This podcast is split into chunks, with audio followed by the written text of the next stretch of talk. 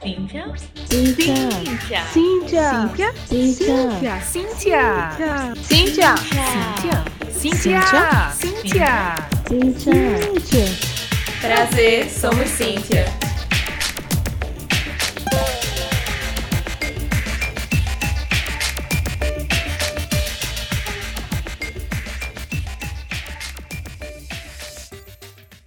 Oi, oi, gente! Olá, Aqui é a Lê. E aqui é Erika.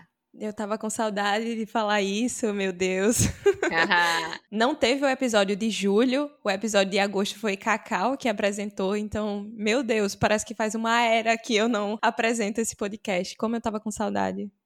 e qual é esse podcast, Alessandra? Você esqueceu qual podcast que você está participando?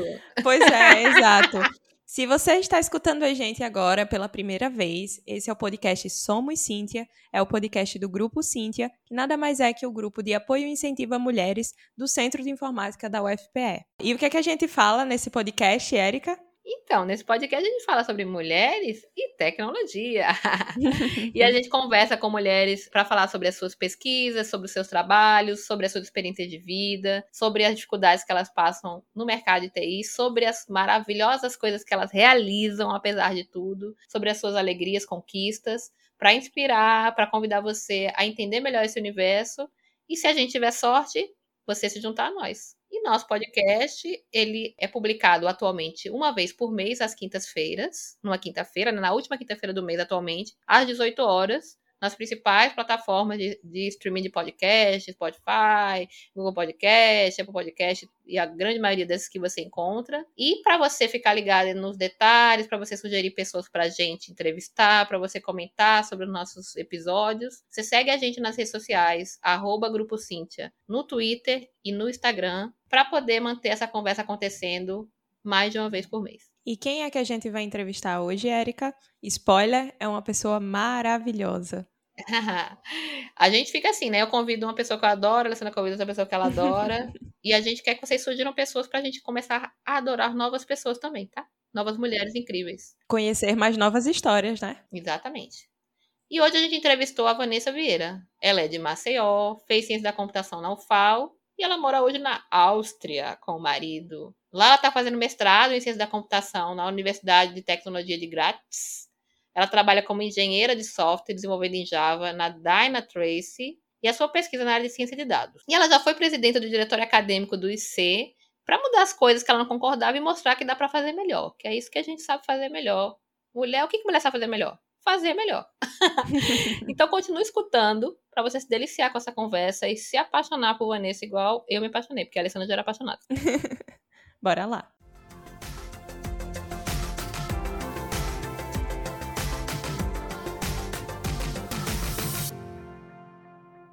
Olá, Vanessa, prazer você estar aqui com a gente. Obrigada por ter aceitado o nosso convite. E a gente começa sempre perguntando para você, né? Para você fazer sua apresentação como você quiser, com aquela famosa frase de quem é você na fila do pão. Ok. Um, oi, Érica. Oi, Alessandra. Oi, pessoal que está ouvindo. É, muito obrigada por terem me convidado. Meu nome é Vanessa Vieira. Eu sou de Maceió, Alagoas. É, me formei em Ciência da Computação na UFAL. Hoje em dia eu moro na Áustria. Sou casada e é, faço meu mestrado em Ciência da Computação também na universidade aqui na cidade onde eu moro. E hoje em dia também sou engenheira de software numa grande empresa chamada Dynatrace. E é isso. Maravilhosa. Então, bora lá, assim, também a gente sempre gosta de perguntar quem que é você na fila do pão e também de onde é que surgiu o seu interesse em fazer ciência da computação, Vanessa. Como é que você escolheu o curso? Você já tinha alguma ideia? Como que foi esse processo? Bom, na verdade, eu não tinha muita ideia do que era ciência da computação é, antes de entrar na universidade, mas um dos meus irmãos, ele fez ciência da computação e ele se deu muito bem na vida e eu pensei, então é isso, né? Vamos tentar. É, eu não tinha nenhum outro grande interesse de outras faculdades para fazer, então eu entrei e, enfim, me apaixonei, aprendi a programar no primeiro período da universidade e é isso, continuo até aqui. Eu tenho amigas que também têm irmãos, né, que faziam computação. É engraçado essas visões às vezes são parecidas, né? Especialmente quando os irmãos são mais velhos que a gente, né? A gente faz, ah, Isso. olha aí, legal, tá dando certo, né? Então deve dar certo para, pode ser que dê certo para mim também.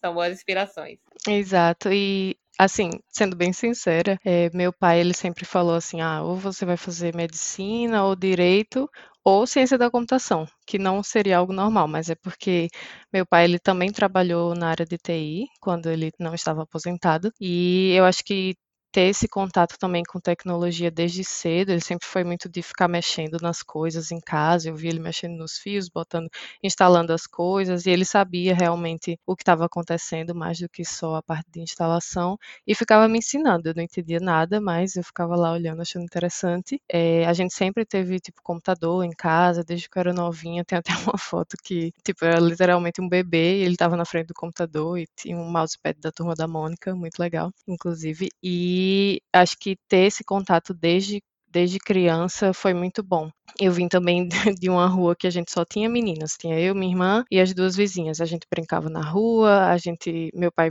dava tipo videogame pra gente, e por mais que eu tivesse meus irmãos mais velhos, eles eram do primeiro casamento do meu pai, então eles não moravam com a gente. Eu via tipo quase nunca. Então era realmente só mulher e, enfim, meu pai influenciou a gente querendo ou não para esse lado assim, para não um, a gente não brincava de coisas entre aspas de menina, que na época era assim, né? Exato, por mais pais desse jeito que falem assim, né, ou medicina ou direito ou ciência da computação. É. é muito importante esse incentivo, essa não discriminação, né, com o curso e não ficar limitando a escolha da gente para determinados cursos e incentivar mesmo. Eu também, desde pequena, já olhava meu, meu pai mexendo no computador e também sempre joguei bastante. E com certeza isso super influenciou a, a minha decisão assim no curso. Isso, porque a gente, eu, pelo menos, eu não via como algo só de menino, ou, uhum. né, tipo, era algo que era para pessoas, e então, como eu sou uma pessoa, eu, eu tava interessada. Exato, era divertido, né, era divertido para todo mundo. Isso. E eu acho que o principal, assim, na verdade, o que é comum é, em muitas histórias é essa questão da não limitação, né? Porque, por exemplo, no meu caso não, já era, né, eu sou mais velha que vocês, não tinha, não tinha computador, não tinha nem computador quando eu era criança, mas e aí eu também tive um pouco dessa coisa dos cursos que você vai ou não vai fazer assim, nesse sentido de ser cursos que vão lhe sustentar, né? Isso é, isso é muito comum quando você não tem a vida ganha, vamos dizer assim, ou não tem pais que, que não tem essa preocupação, né? Depende muito da condição financeira de cada um. E aí eu não cheguei a ter essa coisa de fazer computação, mas eu nunca tive limitação no que eu poderia fazer também. E as brincadeiras eu acho que são, sem a menor dúvida, um grande reflexo dessa questão. Quando a gente tem isso de brincar, e na hora de brincar, alguém diz que é brincadeira de menino, brincadeira de menino, isso já começa a limitar a sua cabeça, né? Eu também isso. não tinha, brinquei de tudo, brinquei na rua muito, joguei bola, joguei futebol na escola, inclusive inclusive quando não tinha turma de menina, eu jogava, a gente jogou na turma dos meninos, porque, porque assim, a gente não pode jogar. E essas coisas, assim, fazem muita diferença em como a gente se enxerga, né? Como a gente vai se enxergar pra frente, especialmente. Então. Isso, com certeza. Todos os exemplos que eu já escutei, eu, acaba tendo alguma coisa relacionada a essa questão da infância, que é algo que muita pesquisa já mostra, né? Assim, é algo que, se, que as pessoas quiserem saber, elas descobrem. Não é frescura quando a gente fala para não limitar as crianças nas brincadeiras, né? Das cores, uhum. né? É aquela coisa que ainda é tão surreal de você pensar que você vai comprar uma coisa para uma criança e a pessoa pergunta se é menino ou menina, né? Tipo, gente, é de criança, uhum. né? Criança, né? é. né? tipo, qual a diferença faz a cor, né? Mas enfim, faz muita diferença positivamente quando a gente não se apega a essas Isso, é verdade. Então, como você e a Lê, né, já são velhas conhecidas, ela já me contou umas coisinhas sobre você, e uma coisa que ela me disse é que você é introvertida, né? Só que, Sim. como uma boa introvertida contrariando as expectativas estereotipadas das pessoas introvertidas, que as pessoas acham que a pessoa introvertida não fala, não isso, não aquilo, né? Não é bem isso. Você pode até contar um pouquinho que que você, como é que você vê isso. Mas enfim, você foi presidenta do diretório acadêmico de computação, né? É, e Sim. fez muita diferença no seu instituto, né? Se a gente não falou antes, Vanessa é do Estudo de Computação da UFAL, né? Uhum. E aí a gente queria saber um pouquinho, né? O que, que você fez, né, enquanto presidenta, né? Como é que foi essa, essa ideia de se candidatar né, a esse cargo, né, que querendo ou não vai ter uma responsabilidade, e se você enfrentou desafios específicos que você acredita que foram desafios específicos por você ser uma mulher. Spoiler aqui. Rainha! Bom, na verdade, a minha entrada no diretório acadêmico foi bem, eu diria, espontânea. Acho que no meu segundo período eu já tinha conhecido algumas pessoas que eram é, de períodos mais, mais velhos, assim, e eles queriam mais meninas no, na chapa deles. E aí me chamaram, e aí eu, ok, não tinha nada para fazer. É, sempre gostei, na verdade, não é que eu não tinha nada para fazer, né?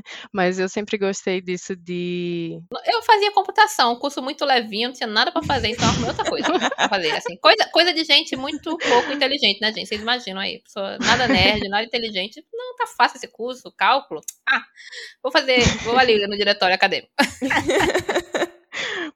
Foi bem assim, entendeu?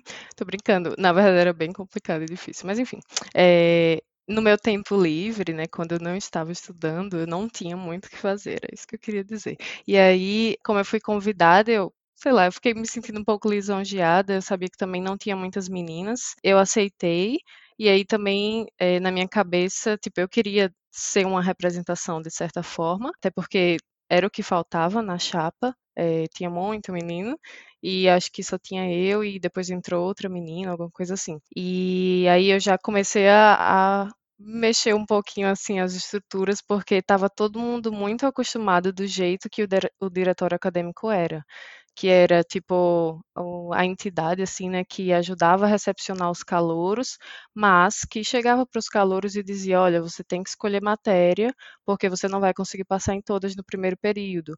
Assim, já de início eles já ficavam tocando terror, dizendo que cálculo é a coisa mais difícil do mundo, é impossível passar de primeira e coisa desse tipo. E eu ouvi isso no meu primeiro período, eu fiquei, hum, que estranho, não não tô gostando de ser desafiada dessa forma. Tanto é que eu estudei muito, fui para final na, na matéria de geometria analítica, que era a, a única de matemática, eu acho, do primeiro período, mas ainda assim passei.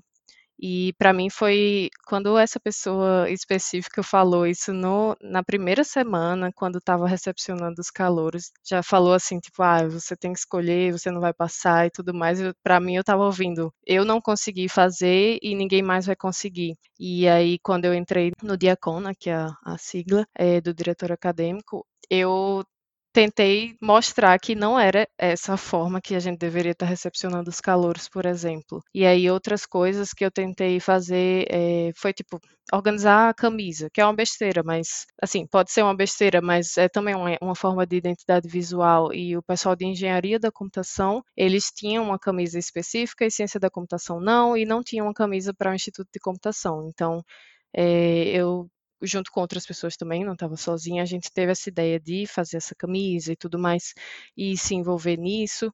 E a partir daí, tipo, coisinhas pequenas como essa, eu ficava dando uma ideia aqui e ali para a gente ter uma rede social para poder comunicar as coisas. O Diacon não tinha. Eu acho que tinha no máximo uma página no Facebook, mas que ninguém atualizava. E aí eu gostava de fazer isso. É, não tinha site, não tinha Instagram, não tinha Twitter, não tinha nada. Eu trouxe a iniciativa também de fazer isso. Então foram passando os períodos e chegou, eu acho, quando eu estava no meu no meu quarto período, ou seja, já tinha passado do segundo ao quarto no Diacom, e a pessoa que era presidente não queria mais estar no cargo porque ele já estava muito atarefado, estava querendo diminuir as suas tarefas e tudo mais, e de forma não direta eu virei a presidente porque eu acho que eu era a única pessoa que estava realmente querendo fazer mais coisas, ter, sei lá, criar mais iniciativas e ter mais mudança. E aí ele me chamou especificamente e perguntou se eu não queria ser a presidente. Eu já era como se fosse a pessoa que já fazia tudo. Eu anotava todas as reuniões que a gente tinha, eu chegava com um monte de ideias, e, enfim, é, acabou que foi assim, não foi uma eleição direta. Por conta disso, eu também fiquei pensando, poxa, ninguém realmente me elegeu aqui, então eu quero realmente mostrar o porquê que que, tipo, eu poderia fazer a diferença de certa forma, ao invés de ser só alguém que chegou lá e tomou a posse do poder, não tem poder nenhum, né? Mas tudo bem. E foi isso. foi assim que eu virei a presidente. E sim, é, como uma pessoa introvertida não é tão fácil, porque eu sou ótima assim, eu tô conversando com vocês, a gente não tá nem se vendo, a gente tá aqui só falando, tá só ouvindo uma voz da outra. Quando eu converso por pelo WhatsApp, alguma coisa assim, muito mais fácil, por e-mail e tudo mais. Mas quando eu estou assim fisicamente presente com a pessoa, eu consigo ser um pouquinho mais estranha, fico mais tímida, falo um pouco menos do que eu falaria normalmente, mas isso não me impediu de fazer nada que eu queria fazer, eu me comunicava muito bem também com os professores, os coordenadores, porque é, a pessoa que está na presidência tem esse contato maior, porque a gente faz uma ponte né, entre os estudantes e a coordenação, a direção. Mas enfim, eu acho que eu consegui, sei lá, prosperar nisso mesmo sendo tímida, mesmo sendo mais introspectiva. Até por eu ser assim, eu também é, ficava pensando, ah, tem gente que é muito mais tímido que eu, e quando passa por uma situação chata com um professor, a pessoa fica com medo de falar, a pessoa não quer se expor, então eu é, tentava deixar com que as pessoas entendessem que o Diacon era para isso, era para representar os estudantes em qualquer nível, se tiver tendo algum problema com algum professor, problema professor sei lá, ser ruim ou não tá dando nota na, na época certa, ou alguma coisa desse tipo, é, eu abri essa comunicação e as pessoas vinham, tipo, para todo mundo do, do Diacon e a gente realmente chegava já na coordenação dizendo, olha, aconteceu isso, isso, isso, e para mim foi uma forma também de, de é, representar as pessoas que, assim como eu, têm vergonha de chegar e falar. Então eu também tentei ver dessa forma. Mas sobre a última pergunta, é, sobre eu ter passado alguma coisa por ser mulher, eu não percebi nada, porque eu também sempre me impus muito. Tipo, eu não queria ser tratada diferente, e então eu falava com todo mundo com muita seriedade. É, com relação à coordenação e tudo mais, tipo, eu, quando eu mandava e-mail, minha filha, era ali no português erudito, sei lá, não sei nem se é uma palavra, mas enfim, num português bem bonito, e assim, tipo, sendo direta, falando realmente o que era que eu queria e tudo mais, não, sei lá, me é, me mostrando como se eu tivesse com medo ou alguma coisa assim, que eu acho que isso faz muita diferença também. Quando a gente se porta como se a gente fosse, entre aspas, menor, as pessoas pisam em cima da gente.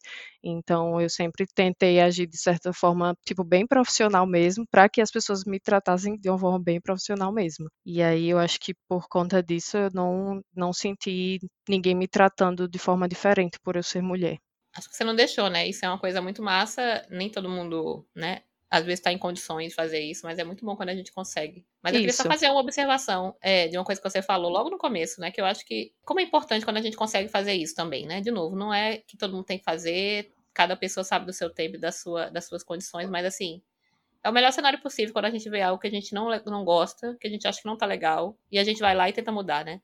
É, uhum. Que é isso que você falou, ah, como é que o pessoal era recebido. E aí, às vezes, a gente só, só reclama. E assim, a gente tá no direito, a gente pode reclamar e deve, sim, não é para não reclamar. Mas o melhor cenário é quando a gente consegue botar a mão na massa, né? Quando a gente tem essa condição, quando a gente tá nas condições, enfim, físicas, é, é, intelectuais, as condições mentais também, é, para fazer isso é muito bom, né? A gente participar, fazer essa participação isso. ativa nas coisas que a gente quer mudar. Então, eu não consigo ver um melhor motivo para virar presidenta de um, de um, né, de uma, de uma coisa do que essa, né? Tentar mudar as coisas para melhor, tentar, é, tentar fazer diferente de um jeito que a gente acha que é o melhor jeito de fazer. Então, muito massa que você tenha feito isso, né? Que outras pessoas possam fazer esse tipo de coisa por essas motivações boas, né? Por essas motivações que querem mudar para melhor, né? Não por outras uhum. coisas qualquer, como você brincou, né? Do poder.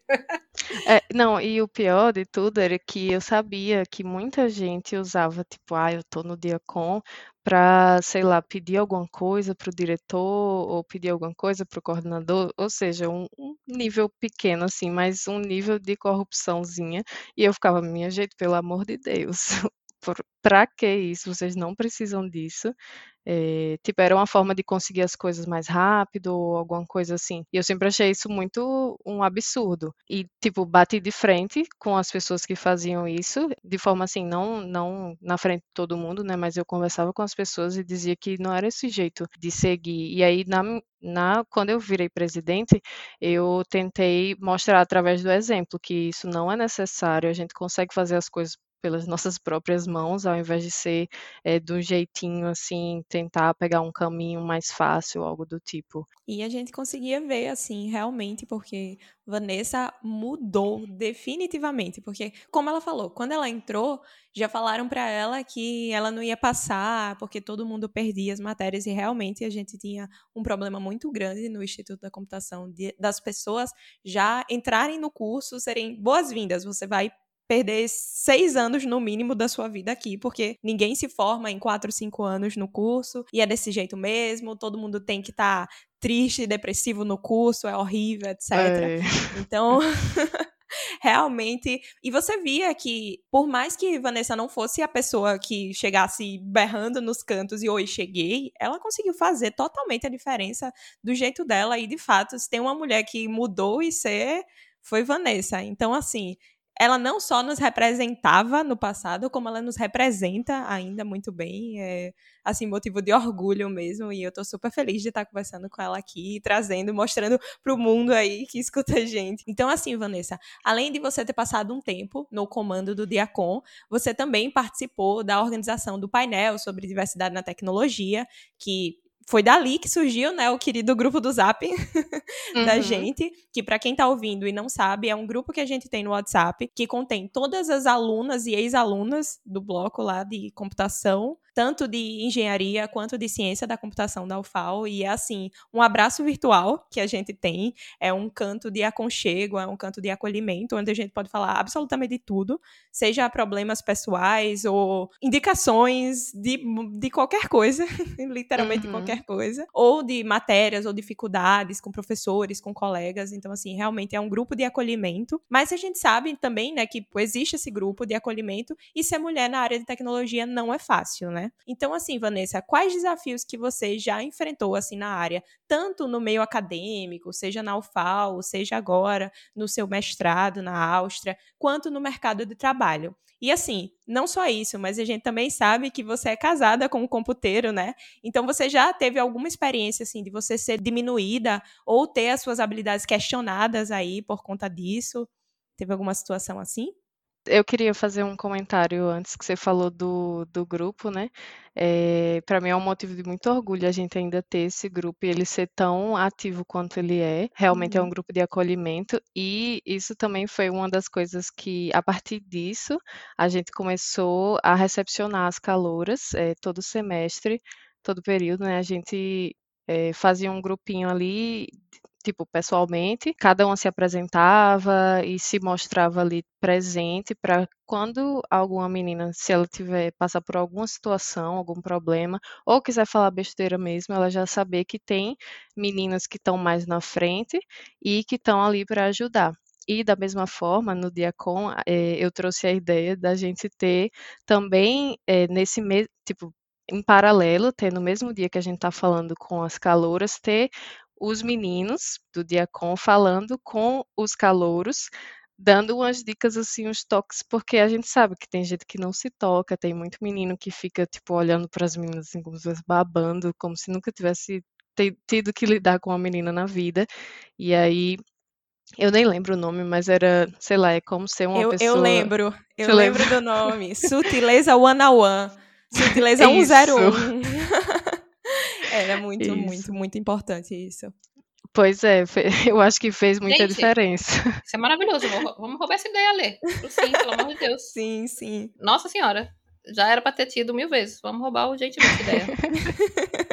Fica aí a ideia, quem quiser ter esse momento aí. Quem está ouvindo a gente, que queira colocar na sua própria universidade, no seu próprio meio de trabalho, essas conversas realmente mudam tudo. A gente conseguiu ver os impactos, né, Vanessa, que tiveram uhum. lá no uhum. bloco essas conversas, tanto com os meninos quanto com as meninas. As meninas entre as meninas, os meninos entre os meninos e alguns encontros que misturava todo mundo. Então, assim, realmente todo mundo sai ganhando. É, Semana certeza. do calor tá chegando aí, pelo amor de Deus. Urgentemente com essa ideia. Vamos arrumar voluntários aí. É, com relação aos desafios, eu acho que, primeiro, os desafios acadêmicos, eu diria que é a dificuldade de todo mundo, eu acho. É, as matérias em si, não tem muito o que dizer.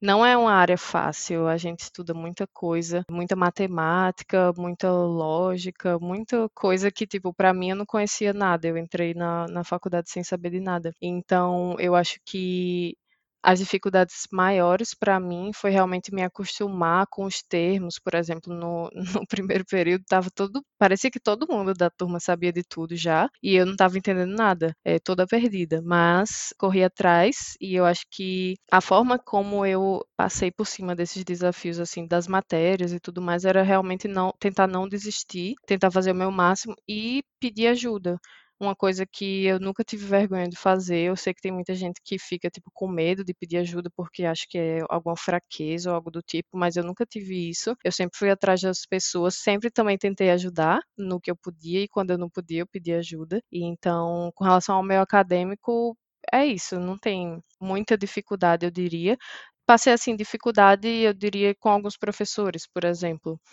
A Lê conhece muito bem. É, tem um professor que era de compiladores, não sei se ainda é hoje, mas ele realmente odiava mulheres, ele não gostava mesmo, tinha seus problemas aí de vida que não, não vale a pena comentar. Mas eu tive uma situação com ele de tipo ir para a sala dele e ele me escrachar todinha e eu sair chorando, voltar chorando para casa, porque ele não sei o que é que ele tinha na cabeça, mas ele realmente desrespeitava as alunas principalmente. Ele também era muito chato com os meninos, mas muito mais com as meninas. E, enfim, tipo, passar por isso eu acho que não, não foi a melhor coisa do mundo, mas passei, estudei muito, passei nessa matéria no, na força do ódio mesmo, mas deu tudo certo. Acho que com relação realmente à, à, parte acadêmica é isso. De resto, eu acho que eu sempre tive muito, muita ajuda, sempre tive muita sorte também.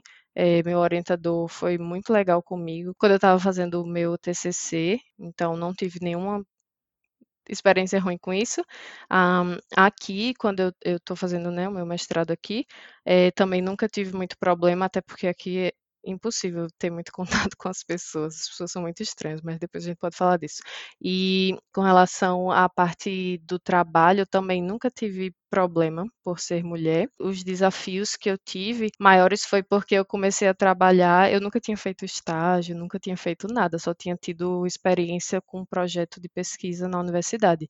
Então eu entrei no trabalho assim bem de paraquedas entre aspas, porque eu passei por toda coisa de entrevista e tudo mais. Eles realmente gostaram de mim e viram potencial em mim, mas eu entrei sem experiência alguma. Até o meu lab lead, que é a pessoa que é responsável por toda a contratação e todo o pessoal do escritório aqui da minha cidade, ele falou para mim na minha entrevista que se eu fosse aceita, a minha curva de, de aprendizagem ela seria praticamente exponencial, seria bem íngreme, e foi.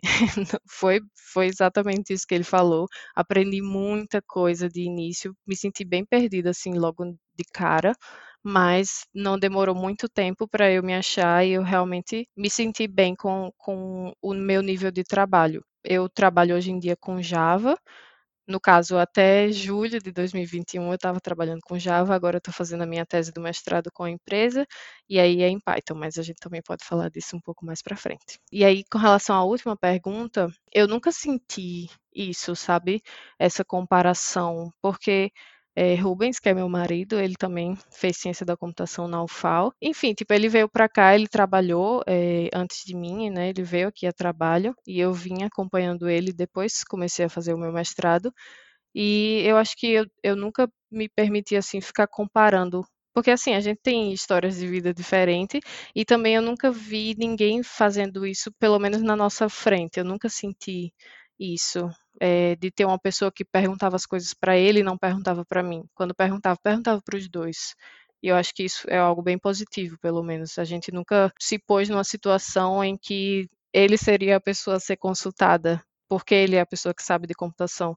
Na verdade, sempre foi muito nivelado assim. Quando perguntava, perguntava para nós dois. Que bom. É, Infelizmente, isso não é tão comum, né? sim, bom. sim. Você já falou um pouquinho, comentou já em mais de uma resposta sua. Você falou que mora, tá morando na Áustria, você falou que você tá fazendo mestrado, você falou que você casou. E deu a entender um pouco aí no que você falou que essa mudança tem um pouco a ver com isso também. Então, conta pra ir pra, pra quem tá escutando a gente, né? Você hoje faz mestrado na Universidade de Tecnologia de Graz, né? É Graz que chama? Grátis. Grátis. É, Como se fosse de graça. Na Áustria. Então, assim, o que, que leva você a escolher essa universidade e, de repente, morar num lugar que, a princípio, tem uma cultura nada próxima da nossa? E você até já deu alguns spoilers nesse sentido também. E falar que deve ser muito frio. Meu Deus, e você é de onde? Nordeste, maravilhoso como nós, Maceió, como eu, né? Vocês são de Maceió. Recife, Sim. Nordeste, sol, maravilhoso. Então, assim, como é que foi essa coisa de mudar para a Áustria, né? O que, que te levou a escolher essa universidade ou escolher essa decisão de morar fora? O que, que influenciou? Como é que foi? Conta um pouquinho pra gente como é que foi isso daí. Ok. De início, assim, não foi uma ideia só minha, né? Na verdade, meu marido, é, ele conseguiu um emprego aqui em Graz, ele desenvolve para iOS e ele fazia parte de uma comunidade no Slack de pessoas que trabalham com iOS e estão morando mundo afora. E aí um rapaz brasileiro também que estava trabalhando numa empresa aqui, ele postou uma vaga e aí Rubens foi atrás e conseguiu. Ele também estava tentando outras empresas em outros lugares, mas ele né, me comunicou nesse tempo todo, porque a gente já tinha intenção de ficar junto, né, assim, para sempre. Mas aí ele falou para mim: "Olha, eu só vou se você for também, se você for comigo". E aí eu pensei na minha cabeça, é, eu só vou se eu também for fazer alguma coisa, porque eu não vou estar, tá, né, não fazendo nada fora. E o meu plano já seria fazer um mestrado no Brasil, de qualquer forma, assim que eu terminasse o meu curso do meu bacharelado. E foi isso. Enfim, ele conseguiu, estava passando pelas etapas de entrevista da empresa, que hoje em dia ele já mudou de empresa, mas enfim. E para mim, eu, eu vou ser bem sincera, eu pesquisei assim, ciência da computação, mestrado em inglês em Graz, na Áustria. Aí apareceu só uma universidade. Eu pensei, bom, vai ser essa. Hoje em dia eu sei que tem uma outra que é, eles chamam de faculdade, e ela é mais, é, é menos teórica, eu diria, ela é um pouco mais uma faculdade aplicada mesmo. Eu apliquei para a Universidade de Graz, a Universidade de Tecnologia de Graz, sem saber muito sobre ela, não vou mentir, mas hoje em dia eu sei que é a maior é, Universidade de Tecnologia aqui da Áustria. Então, fiz uma boa escolha mesmo sem, sem ter feito uma escolha assim muito consciente, não vou, não vou negar. Mas eu abri o site da universidade, li tudo. É bem confuso assim o jeito como as coisas funcionam aqui, os semestres, as notas e tudo mais. E os prazos também são bem, bem doidos e eu não estava entendendo nada, mas eu estava assim, tinha lá aplicação para o mestrado, aí pronto, é isso aqui. E aí eu tentava é, entender a partir daí, mandei e-mail várias vezes, vários e-mails, é, tirando minhas dúvidas para realmente aplicar tudo direitinho. Porque tem toda uma questão de documentação que você tem que traduzir, não sei o que lá, enfim, é um monte de coisa que tem que fazer bem trabalhoso, mas se alguém tiver alguma dúvida, pode me contatar de qualquer forma aí que tiver e eu posso ajudar também, porque eu sei que é um processo bem diferente, assim, você não espera que é tão complicado. Com relação à decisão em si, não foi difícil, porque a gente já queria fazer isso. Tipo, a gente sempre teve esse sonho, tanto eu quanto o Rubens, é, cada um, antes mesmo da gente se conhecer, a gente já tinha um sonho de sair do Brasil ou ter pelo menos uma experiência fora. Então, isso foi realmente uma forma de realizar o sonho da gente. E aí, enfim, nesse meio tempo de que a gente tinha decidido realmente, depois que ele conseguiu um emprego, claro, a gente decidiu se casar e vim para cá. E aí foi nesse meu tempo que eu apliquei para a universidade, estava terminando também o meu TCC e todas as matérias. Enfim, abril de 2019 foi o mês mais conturbado da minha vida. Na verdade, acho que março e abril de 2019. Em março, sei lá, eu acho que era no dia 27, não. É, 27 de março me casei no civil. Rubens já estava na Áustria e eu estava lá, a mãe dele que estava representando ele no cartório, então foi bem divertido ver todo mundo confuso de tá eu me casando com uma senhora. E aí me casei num dia, no outro dia eu estava apresentando meu TCC, no outro mês eu estava fazendo 22 anos e no outro dia depois que eu fiz 22 anos eu estava vindo para a Áustria. Foi bem louco, mas foi uma decisão que eu não me arrependo de forma alguma a gente tomou essa decisão juntos e veio para dar certo e tá dando certo até agora. Que maravilha, né? Nada como a gente ter planos pessoais e profissionais casando também. Né? casando as pessoas tudo. e casando os planos é muito bom. E é claro que muitas pessoas que estão ouvindo a gente têm interesse, têm curiosidade sobre a vida fora do Brasil, de estudar e trabalhar no exterior. Então, Vanessa, conta mais um pouquinho pra gente como que foi esse processo seletivo do mestrado. Claro, a gente sabe que tem muitas nuances, muitos detalhes que não precisam ser comentados aqui. A gente vai deixar o contato de Vanessa aqui na descrição do episódio, então podem ir lá, conferir com ela, conversar, já que ela já se disponibilizou, né? A Vanessa aí disse, Tô, Sim, tô reforçando. e aí, sobre o que, que você pesquisa atualmente, você trabalha, né, como engenheira de software na Dynatrace, ó, oh, que chique.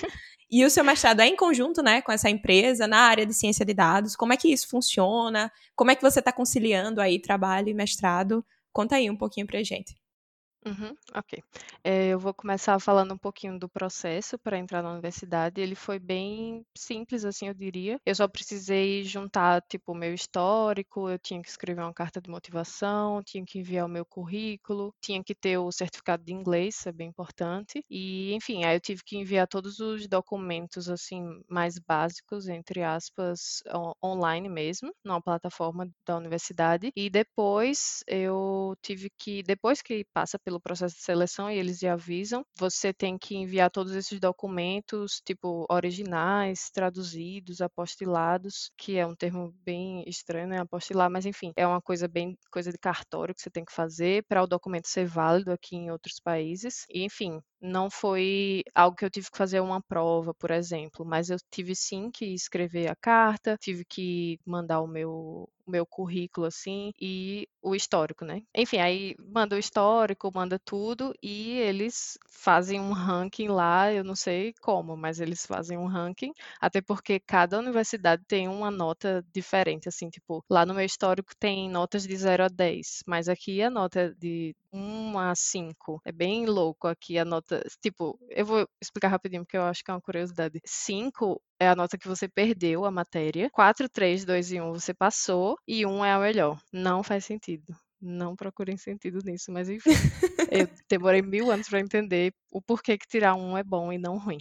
Mas enfim, o mestrado aqui, ele não é gratuito se você é de fora da União Europeia. Você paga em torno de 750 euros por semestre, que daria, tipo, se for a última vez que eu fiz essa conta, né, com com o euro, que eu tinha feito essa conta há um tempo já, eram uns 300 reais por mês em um semestre. Não é um absurdo, eu acho. Assim, se você compara com uma faculdade particular no Brasil, você pagaria muito mais por mês se estivesse fazendo um mestrado em computação dependendo né, da faculdade, mas descobri recentemente que se você tem um visto de permanência que nem eu tenho, você só paga 20 euros por semestre, que é só uma taxa para a União dos Estudantes. Então, para os desavisados, como eu, não precisa pagar se você já tem o visto de permanência. E um visto de permanência é, por exemplo, você está trabalhando aqui, você tem um visto de trabalho e é um visto de permanência, porque você mora nesse local. Só se você é um estudante e tem somente um visto de estudante que você tem que pagar. O que não faz muito sentido, porque estudante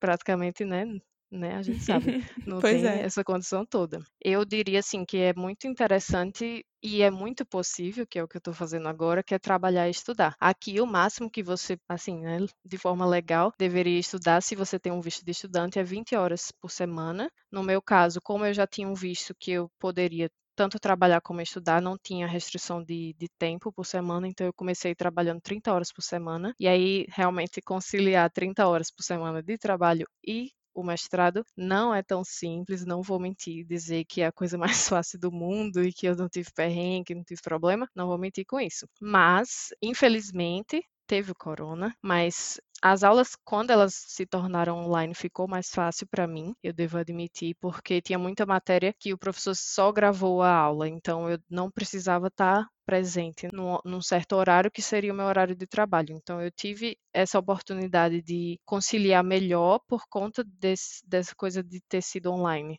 Que é ruim porque eu não tive muito contato com o pessoal do, do mestrado, só tive um semestre que foi presencial, o outro, os, os, todos os outros semestres não foi presencial, tive que fazer online, mas foi o que me, me permitiu, assim, ter mais flexibilidade na hora de trabalhar. Mas, de fato, não é fácil, mas é possível e é só tipo, saber conciliar mesmo, assim, no sentido de o semestre ele vai apertar mais nos últimos dois meses. Então, aqui eu tenho um horário bem flexível no trabalho, que eu posso, tipo, trabalhar mais do que eu deveria, em termos de horas. Então, tipo, eu diria que, sei lá, numa semana que eu estaria mais livre, eu poderia trabalhar algumas horinhas a mais, e aí, quando eu tivesse precisando estudar alguma coisa assim, eu trabalharia um pouco menos. Então, dá para se resolver nesse sentido, eu diria. Eu entrei no trabalho para trabalhar mesmo, não não tinha nenhum vínculo assim de que eu era estudante, que eu ia fazer o meu mestrado lá, a tese que eu digo, mas surgiu a oportunidade porque no escritório que eu entrei, era um escritório que ainda estava crescendo e eles estavam já querendo fazer mais parceria assim com o estudante e com a universidade. E aí eles perguntaram para mim se eu teria algum orientador já e falaram que a gente acharia acharia um tema em comum, alguma coisa assim que eu pudesse trabalhar. E aí foi a partir disso que para mim é uma oportunidade incrível, porque hoje em dia eu trabalho o full time, que é aqui na Áustria 38 horas ponto 5, e eu dedico todo esse tempo a fazer a minha tese, o que é muito bom porque depois desse horário eu não precisaria necessariamente estar tá fazendo algo para a universidade, principalmente agora que a gente está nas férias de verão, que é até o fim de setembro. E, enfim, a minha tese eu não sei até quando eu posso falar muito, sabe? Porque a gente ainda não decidiu se ela vai ser uma tese fechada ou aberta. Fechada no sentido de, tipo, a empresa vai pagar um pouco a mais para a universidade para é, não divulgar os resultados da pesquisa, porque a gente vai usar, e já estou usando no caso, dados de clientes, mas eu posso dar um, uma visão geral, assim, mais ou menos do que, o que a empresa faz e quais são os dados que eu estou usando. E, basicamente, a Dynatrace é uma empresa que, de produto, ela tem um produto que monitora grandes ambientes computacionais. Por exemplo, tem, sei lá, vamos dizer assim, vamos botar bem para cima, né? Mas, sei lá, o Google, ele tem toda uma infraestrutura dele na nuvem e o que a Dynatrace faz é um programa que é instalado na, no sistema da pessoa ou na, no sistema de nuvem da Dynatrace, que as empresas podem utilizar também a infraestrutura, e a gente monitora tudo, tudo, assim, a nível de de processo chamando outro processo. Então, quando tem um problema que acontece, e é normal acontecer, a gente sabe onde foi o problema, a gente sabe o que causou o problema, sabe a nível de função de código que foi chamada, qual foi a função que causou o problema. E a gente também tem uma inteligência artificial chamada Davis que já indica como resolver esse problema para não acontecer de novo. Então, assim, dados, dados, dados o tempo inteiro. A gente tem um time que é para a ciência dos dados, que são de cientista de dados. E o que eu estava fazendo antes não tinha nada a ver com isso. Eu trabalhava na parte de Java, eu fazia o programa que permitia aos vendedores do Dynatrace é, vender licenças. Nada a ver com nada mas entrei para o time de ciência dos dados. Eles ficam em outro escritório, em outra cidade, mas como começaram a acontecer de forma remota, para a gente ficou para mim, né, no caso, ficou bem mais fácil ter contato com eles e tudo mais e fazer tudo aqui de onde eu moro mesmo. Não precisei ir lá pessoalmente. E aí, os dados que eu tenho acesso e que eu tenho, tenho feito a minha tese, eles são dados de serviços que chamam outros serviços. Aí, com isso, eu consigo montar grafos e com esses grafos eu estudo em cima deles, porque talvez isso seja interessante para sei lá, é, eu, é essa parte que eu ainda tenho que responder, né? Eu posso dar aqui algumas hipóteses, mas então, basicamente, o que eu vou fazer é aplicar teoria de grafos e coisas de redes de computadores também, algoritmos e tudo mais, para grafos que eu estou montando com os dados que eu tenho acesso. E é basicamente isso, é, é uma análise. E talvez disso saia algum produto interessante que, que dê para ser vendido para o cliente, por exemplo. Chiquérrimo, essa engenheira aí da Dinah Tracy mestrando na Áustria. Maravilhosa. Olha o nível de entrevistadas daqui, né? Ah, beleza. Muita coisa para contar já. Eu adoro a gente, a gente entrevistar essas jovenzinhas que já fizeram um milhão de coisas. seus vinte e poucos anos. Enfim. Mas a vida não é só trabalhar, né? Nem só estudar. Você contou pra gente que você gosta de cozinhar, você faz yoga, você gosta de andar, caminhar pela cidade. E aí a gente sabe que a princípio as cidades, né, na Europa, elas têm uma qualidade de vida melhor no sentido da segurança, né, no sentido dos espaços uhum. públicos. É, como é que está sendo viver fora do Brasil? Especialmente você que já foi, né, já pegou esse períodozinho de Covid que também que afetou o mundo todo e afeta ainda de forma diferente. Uhum. Mas eu imagino que aí já está mais tranquilo para vocês começarem a voltar a, a, estar nos espaços com as pessoas. Uhum. Como é que é a questão do idioma também? E o que, que você considera assim ponto positivo e negativo de estar tá morando fora? E como é que as pessoas encaram você sendo uma brasileira. Hoje eu não sei nem o que pensar, como é que o povo pensa sobre quem é uma pessoa brasileira, né?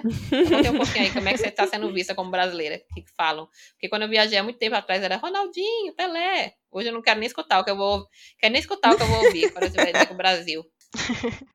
Eu acho que, assim, com relação a ser brasileira, já vou responder isso rapidinho. Na verdade, eu nunca tive nenhum problema. Sendo brasileira aqui, eu nunca sofri assim nenhum preconceito e também nunca achei que as pessoas acharam olharam estranho ou com pena ou alguma coisa assim. Na verdade, é sempre tipo muito feliz quando eu falo que sou brasileira, porque é uma cultura para eles bem exótica, diferente e tal. E eu acho que eles não sabem tanto assim do cenário político do Brasil. Eu acho que é isso, eles sabem realmente o negócio do Ronaldinho, sabe que é bom de futebol, fala do, do 7 a 1, né? Tira uma onda aqui e ali, mas nunca nada assim muito negativo de, de, de sentir pena ou algo assim, não. Eles sempre acham que a gente é muito alegre e tudo mais, porque eu acho que a gente é bem diferente, né, dos austríacos, porque eles são bem, assim, mais quietinhos, mais calados, tem uma cultura mais fechada mesmo. E aí, quando conhece o brasileiro, percebe que a gente é muito mais convidativo, a gente sorri mais quando fala e tudo mais. Então, nunca tive nenhum problema com isso. Devo admitir que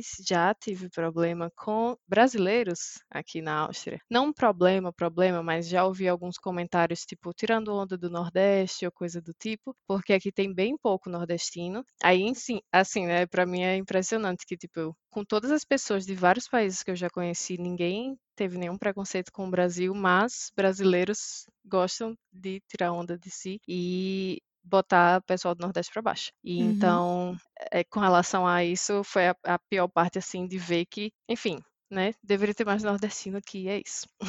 Mas com relação às primeiras perguntas, eu não vou mentir e dizer que eu não sinto falta do Brasil. O Brasil é maravilhoso, tem muita coisa boa, comida, meu Deus do céu, tô morrendo de saudade. Mas aqui tem muita coisa boa, sim. Com relação à segurança, é muito diferente. Também não sou de uma cidade que é muito conhecida por ser segura, né? Maceió. Imagino que tem lugares no Brasil que é bem mais seguro, sim. Mas aqui é tipo, você sai na rua tarde da noite sozinha, como mulher, você não sente medo. Na verdade, eu, como brasileira, ainda fico assim meio ligada, olhando para os lados, pensando se tem alguém me seguindo ou alguma coisa assim, mas é tipo, é por conta do costume mesmo, porque nunca me aconteceu nada. É, a gente sai com o celular aqui na mão e tenha certeza de que não vai ser roubado. No máximo aqui você vai ser, vai ter sua bicicleta roubada, que a cidade é muito conhecida pelo pessoal roubar bicicleta, então sempre tem um cadeadozinho bom, mas de resto assim, tipo a segurança é outro nível. Você vai para um parque, tipo esse costume assim que em Maceió, por exemplo, não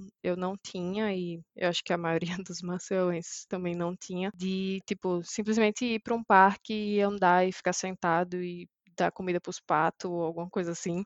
Tipo, isso é, é, algo que realmente é algo muito positivo daqui, que é ter essa liberdade de você sair e fazer o que você quiser, se quiser só andar e sei lá, enfim, é muito bom. É, eu recomendo bastante ter uma experiência fora do Brasil para sentir isso também. Como eu falei antes, eu imagino que tem lugar no Brasil que dê para viver isso também. Não acho que é só tipo na Europa ou alguma coisa assim, porque, enfim, né, tem, tem canto bom e canto ruim em todo lugar. Aqui também tem os bairros que são, entre aspas, mais perigosos. É até engraçado porque teve alguns austríacos que assim que a gente chegou, eles falaram pra gente evitar o bairro tal, porque a dois anos atrás, um senhorzinho foi esfaqueado, tipo, levou uma facada e não morreu. Uau, que, que, que bairro perigoso, minha gente. Mas, A enfim, é- diferença é muito cultural. diferente, muito diferente. Enfim, com relação à segurança, tudo muito bom. Aqui é tudo muito bem cuidado, a cidade. Eu sei que nem toda cidade da Europa é tão bem cuidada. Aqui tem uns caminhãozinhos que lava a rua, que eh, varre as folhas das árvores quando cai e tudo mais. Aí sempre dá a sensação de que você está num ambiente bem organizado, no fim das contas. Aí isso é bem legal. Mas enfim, com relação à língua, alemão é muito difícil, não sei nem como começar a explicar. Existem, não existem só artigo feminino masculino, tem também um artigo neutro, e eles são muito diferentes do que a gente tem no Brasil. E as conjugações verbais são muito estranhas. A gente aqui no alemão tem que botar o verbo no fim da frase, e eu não entendo porque eu tenho que esperar até o fim da frase para entender o que a pessoa está falando. É um absurdo isso. E até hoje eu tenho muita dificuldade, muita dificuldade. Mas aprendi o básico, assim, de tipo, eu vou no supermercado, eu sei o que eles vão falar para mim no caixa e já sei responder também. Aí, tipo, essas coisas assim básicas de pedir licença, desculpa, pedir por favor, pedir ajuda no geral, a gente já aprendeu. Eu estou esperando terminar o mestrado para focar e realmente aprender alemão, porque eu sei que é algo que melhoraria muito a vida da gente aqui. De início, quando eu cheguei, eu morria de medo de sair de casa, porque eu morria de medo de me comunicar. Até em inglês, porque eu não tinha costume de falar inglês com ninguém, né? Aí tinha medo de falar alguma coisa errada e tal, mas hoje em dia eu já sou bem desprendida disso. Se a pessoa vem falar comigo em alemão e eu não estou entendendo nada, eu, eu falo que eu, olha, eu não sei falar alemão. E aí, enfim, não tenho muito o que fazer. Às vezes dá uma situação assim que a pessoa fica se sentindo mal. Já teve uma senhorinha que estava me pedindo ajuda, mas eu não estava entendendo nada que ela estava falando. Mas aí eu expliquei para ela: olha, eu não estou entendendo nada que você está falando, falando em alemão, né? Acontece essas coisas. Mas com certeza vir com inglês também ajudou muito, porque por mais que tenha muita gente que só fale alemão, Tipo, se você vai no supermercado, é muito mais fácil só encontrar pessoas que falam alemão do que, tipo, no trabalho de computação, você ter pessoas falando inglês. É muito mais comum, né, achar. E aí, por conta disso, por a gente estar tá inserido, eu também fiz o mestrado estou fazendo o mestrado, né, tudo em inglês, as aulas todas em inglês. Eu não tive tanta necessidade assim para trabalhar e estudar, mas no dia a dia, eu acho que tipo também para fazer amizade seria muito mais fácil saber o alemão. E é isso. Mas assim, só para resumir os pontos positivos e negativos, eu acho que a qualidade de vida realmente é diferente, é, é muito boa aqui. Agora, um ponto negativo que eu talvez já tenha mencionado um pouco é que as pessoas aqui elas são muito chatas, vamos ser bem diretos. Elas são muito fechadas e às vezes, assim, muito sem paciência para você. É de, de, tipo, eu ficar me sentindo super mal. Teve uma vez eu tava no, no transporte, eu tava, tipo, segurando a cordinha para não perder o equilíbrio. E sem querer, eu estava encostando numa senhorinha. Ela simplesmente pegou a minha mão com tudo, assim, apertando e tirou, assim, de perto. E, tipo, eu fiquei me sentindo super mal, porque eu não tava querendo incomodar ela e não precisava disso, não precisava ser rude dessa forma. E tem muita gente aqui que é rude, tipo, por ser rude e não tipo, não percebe que a outra pessoa tá toda perdida na vida, tá, tipo, com aquela cara, eu ficava muito, né, de início, assim, tipo, com a cara de eu não tô entendendo nada, tô com medo, ou coisa assim, tipo, as pessoas não tentam ajudar. Eu acho que no Brasil é muito diferente, porque quando chega uma pessoa que é de fora, a gente bota no pedestal, pinta de ouro e é a melhor pessoa do mundo. Aqui não, aqui ninguém tá nem aí, que você vem de fora. Tem muita gente legal, tem, com certeza, mas a maioria, assim, é muito cara fechada para você não tipo, não tenta ajudar, eu diria assim. Isso é bem diferente, isso pesa muito, assim, né, no dia a dia. Mas, em contraponto, eu também aprendi a não ligar mais para esse tipo de coisa, sabe? Porque eu acho que no Brasil a gente se importa muito com as outras pessoas, a gente se importa muito em não magoar ninguém. E aqui as pessoas são incrivelmente diretas. Quando elas querem resolver alguma coisa, elas não vêm com conversinha, elas falam diretamente o que elas querem. E isso também me ajudou a entender como eles funcionam e até no trabalho assim, assim que eu entrei, eu já sabia que eles eram assim. Então eu também não quis me portar como uma pessoa, tipo, a boazinha, que é muito paciente e tudo mais. Eu sempre, eu entrei aqui e entrei na empresa, né? E fiquei sendo uma pessoa como eles são. Uma pessoa direta, que fala o que quer e não fica tentando enrolar, ou que nem eu tô fazendo agora, falando um monte para explicar uma besteira. Aí, aqui é muito diferente eu acho que é isso. Tem muita coisa positiva, tem muita coisa negativa e o que importa pra gente, tipo para mim para Rubens, é a gente sempre fala um pro outro que a gente vai ficar aqui até enquanto fizer sentido. Hoje em dia ainda faz sentido a gente estar tá aqui, a gente ainda ganha muito por estar aqui. Talvez algum dia não faça mais sentido, faça sentido voltar para o Brasil se a gente sentir muita falta e tudo mais. Enfim, eu acho que a gente tem que encarar a vida assim, tipo, a gente vai para onde dá, faz o que pode com o que tem. Se não fizer mais sentido, se estiver fazendo mal, se tem mais coisa negativa do que positiva, então é hora de ir embora. E eu acho que é isso. Pois é, amiga. Agora eh, não é hora de voltar mesmo, não. Agora, Não, se é. quiser voltar ano que vem, se candidatar para fazer alguma coisa massa, aí você volta. Porque tá precisando, mas agora, por enquanto, fica aí mesmo, viu?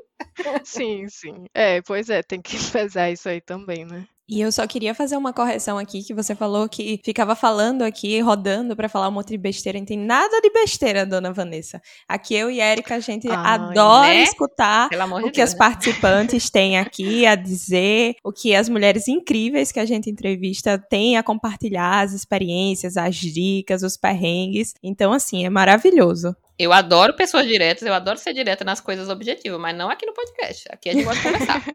aqui a gente gosta de É, não, conversar. aqui já entendi, eu já falei que sou. Mas é, eu sou assim, tipo, eu sou uma pessoa tímida, sou calada e tal, mas se você me perguntar alguma coisa que eu tenho algum, algum interessezinho, pronto, aí já deu. Você vai ouvir a mesma coisa de formas diferentes, até alguém dizer, basta, tá bom, minha filha. Então, Vanessa, para poder finalizar essa entrevista maravilhosa, antes das indicações empoderadas, a gente queria saber: tem algo que a gente não lhe perguntou e você gostaria de comentar aqui? Tem alguma mensagem que você queira deixar? Mandar beijo, abraço para alguém? Qual a mensagem que você quer deixar aqui para quem está escutando a gente também? Com relação à pergunta, acho que vocês perguntaram tudo, pelo menos eu tenho a sensação que eu falei tudo assim que eu, que eu tenho conhecimento para falar, mas a mensagem que eu gostaria de deixar dá para fazer, você consegue, dá para chegar longe, vindo de Maceió, Alagoas, dá para chegar longe de onde você estiver vindo. Basta querer, basta ter também as oportunidades, obviamente. Eu sei que eu tive uma vida muito privilegiada com a minha família e tudo mais, mas eu sei também do quanto eu batalhei para estar aqui e eu sei que muita gente eh, põe limitações desnecessárias. Um exemplo que é,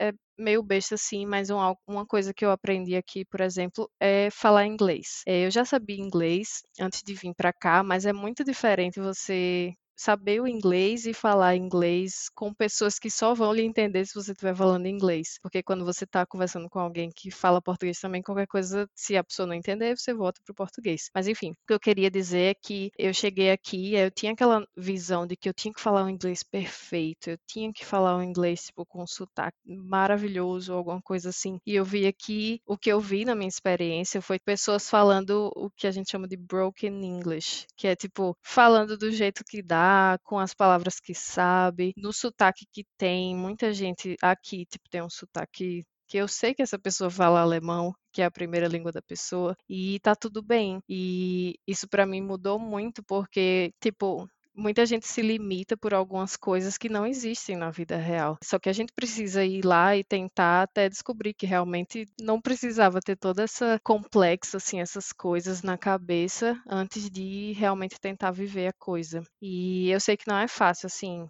sair do Brasil é uma decisão difícil, requer muita ajuda. Antes de vir, estava fazendo atendimento psicológico, acho que isso também é algo que muda muito a vida da pessoa. Voltei e estou fazendo também acompanhamento aqui, porque a vida, tipo, a gente precisa cuidar da nossa saúde mental, a gente precisa cuidar da nossa saúde física, e a gente está numa área que é difícil, simplesmente é difícil, não, não tem nem como explicar muito, mas quem é da área sabe das dificuldades que tem e a gente precisa se cuidar. Enfim, a mensagem que eu queria passar é que dá para fazer, dá para ir longe, não importa de onde você vem, a gente tem que se cuidar, enfim, várias mensagens ao mesmo tempo, mas é isso. Enfim, é, a mensagem que eu queria passar é que dá para fazer, dá para para ir longe, não importa de onde você vem, a gente tem que se cuidar, enfim, várias mensagens ao mesmo tempo, mas é isso. Enfim, maravilhosa Só temos a agradecer a sua presença aqui, Vanessa. Foi assim incrível escutar suas experiências, escutar suas dicas, escutar o que é que está sendo difícil aí, o que é que está sendo bom, poder inspirar outras pessoas que estão escutando a gente também a, quem sabe, ir para fora do Brasil ou tentar alguma coisa e principalmente voltando lá para o começo da entrevista de ver uma coisa que não está legal e tentar mudar e que a gente consegue mudar. Isso é muito legal que você trouxe aqui. Então, muito obrigada por ter vindo. E bora lá para as indicações, né, Erika? Isso aí, obrigada mesmo. Ah, eu que agradeço pelo convite. E agora a gente vai para o nosso quadro Indicações Empoderadas, onde a gente indica para você que está escutando a gente alguma coisa que a gente achou muito legal nesse período, que a gente sabe que vocês também podem ouvir, que vocês podem acessar, que vocês tenham facilidade de encontrar, né? A gente sempre brinca, né, quando a gente fala com a convidada, que é para indicar alguma coisa que a gente consiga linkar, né? Porque se a gente conseguir colocar um link, vocês não vão achar. A não ser que vocês vão lá na Áustria, né? Seria maravilhoso, mas é, então, Vanessa, a gente sempre gosta de começar com quem a gente convida. Você pode indicar um livro, um podcast, um Instagram, um Twitter, um filme, um jogo, enfim, de novo, qualquer coisa que você que a gente consiga botar um link aqui para a pessoa saber da existência com mais detalhes, tá valendo. Qual é a tua indicação?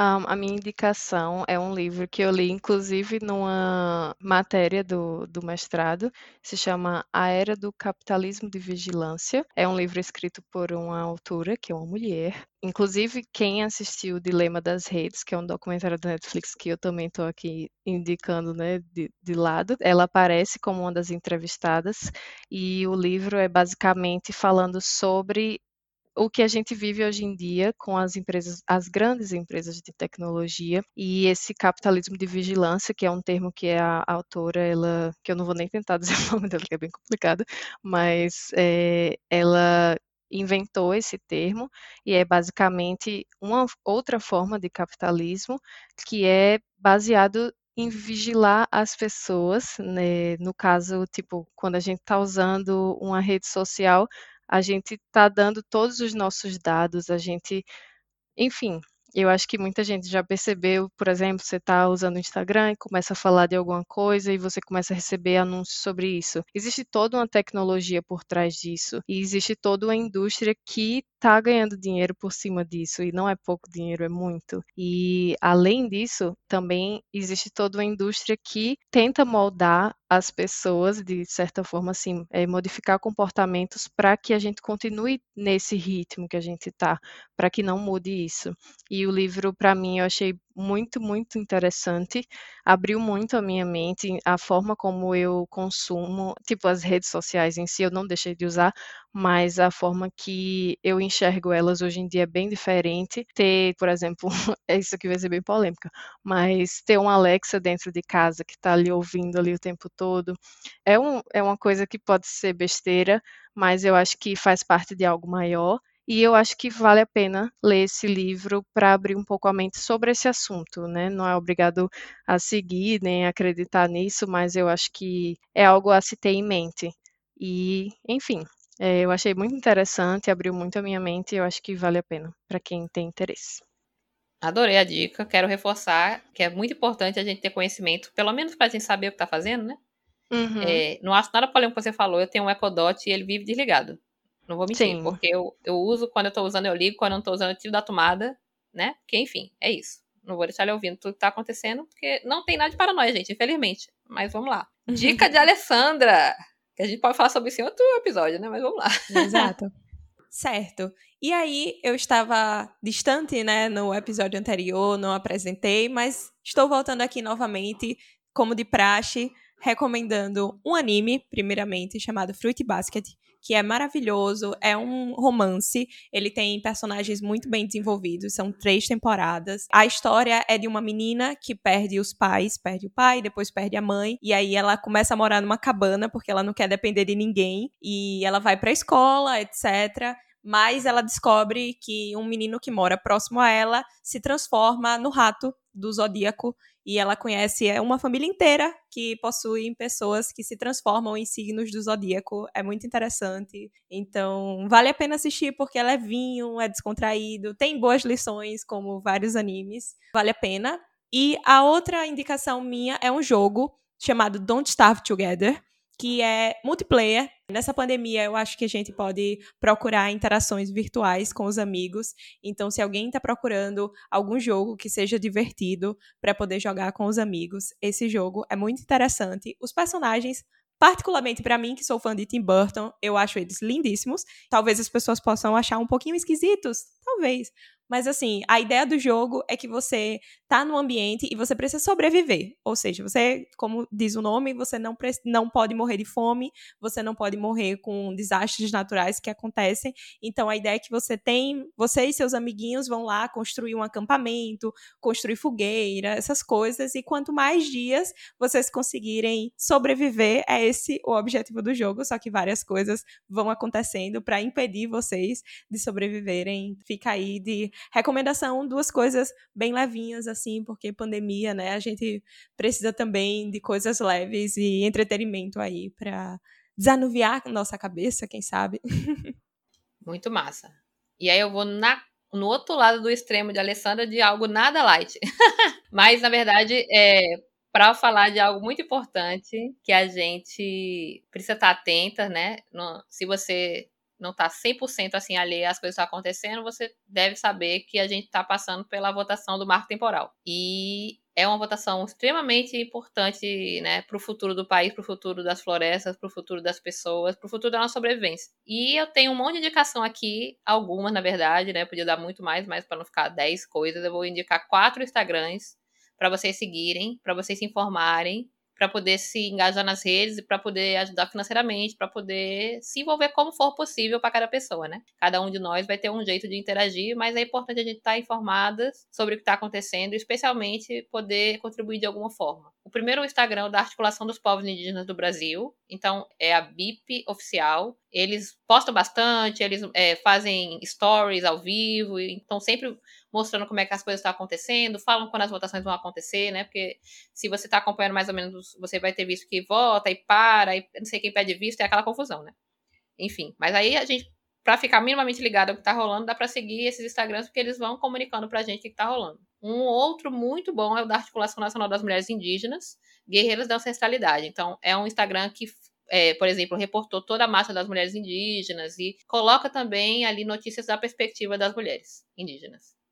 Um muito bom para você saber das coisas que estão acontecendo de fato lá dentro do Congresso é o da deputada federal Joênia Wapichana. E aí eu não tenho certeza se eu estou pronunciando correto, gente, me perdoe. Mas ela é a primeira e única até agora, né? Esperamos que tenham outras, deputada indígena, né? Parlamentar indígena. Então ela tem realmente uma representatividade muito forte nesse sentido. E ela está sempre de olho nas pautas que envolvem as causas indígenas. E por fim, eu vou deixar o da Ingrid Sateré. Ela é maravilhosa, gente. Muito, muito assim, muito articulada, muito boa de fazer stories, muito boa de, de, de, fazer ali, de informar você de maneira mais direta. Então, assim, são quatro Instagrams bem legais. Deles você vai encontrar outros. E vai poder estar informado ali de maneira mais tranquila, ali quando você estiver fazendo ali o seu, né?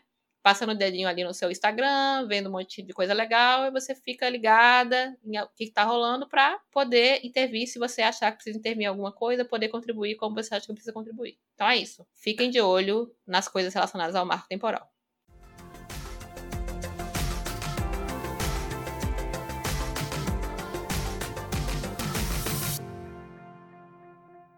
A gente espera que vocês tenham adorado esse episódio, tanto quanto a gente adorou que vocês contatem Vanessa para tirar dúvidas de como é que você faz mestrado na Áustria. E que você não deixe de seguir a gente nas redes sociais, arroba Grupo Cíntia, no Twitter e no Instagram, para dar dicas pra gente de quem entrevistar, para dar retorno do que, que você achou desse, desse episódio, para descobrir qual é, como é que você faz para contactar a Vanessa, né? Não vai ficar mais difícil. É isso, mantenha a gente lá conversa com a gente e pra gente continuar se comunicando durante esse tempinho que você não está ouvindo a gente. E não se esquece que se você postar alguma coisa, usa as hashtags Somos Cíntia e hashtag Mulheres Podcasters. É isso! Cheiro! Tchau, tchau!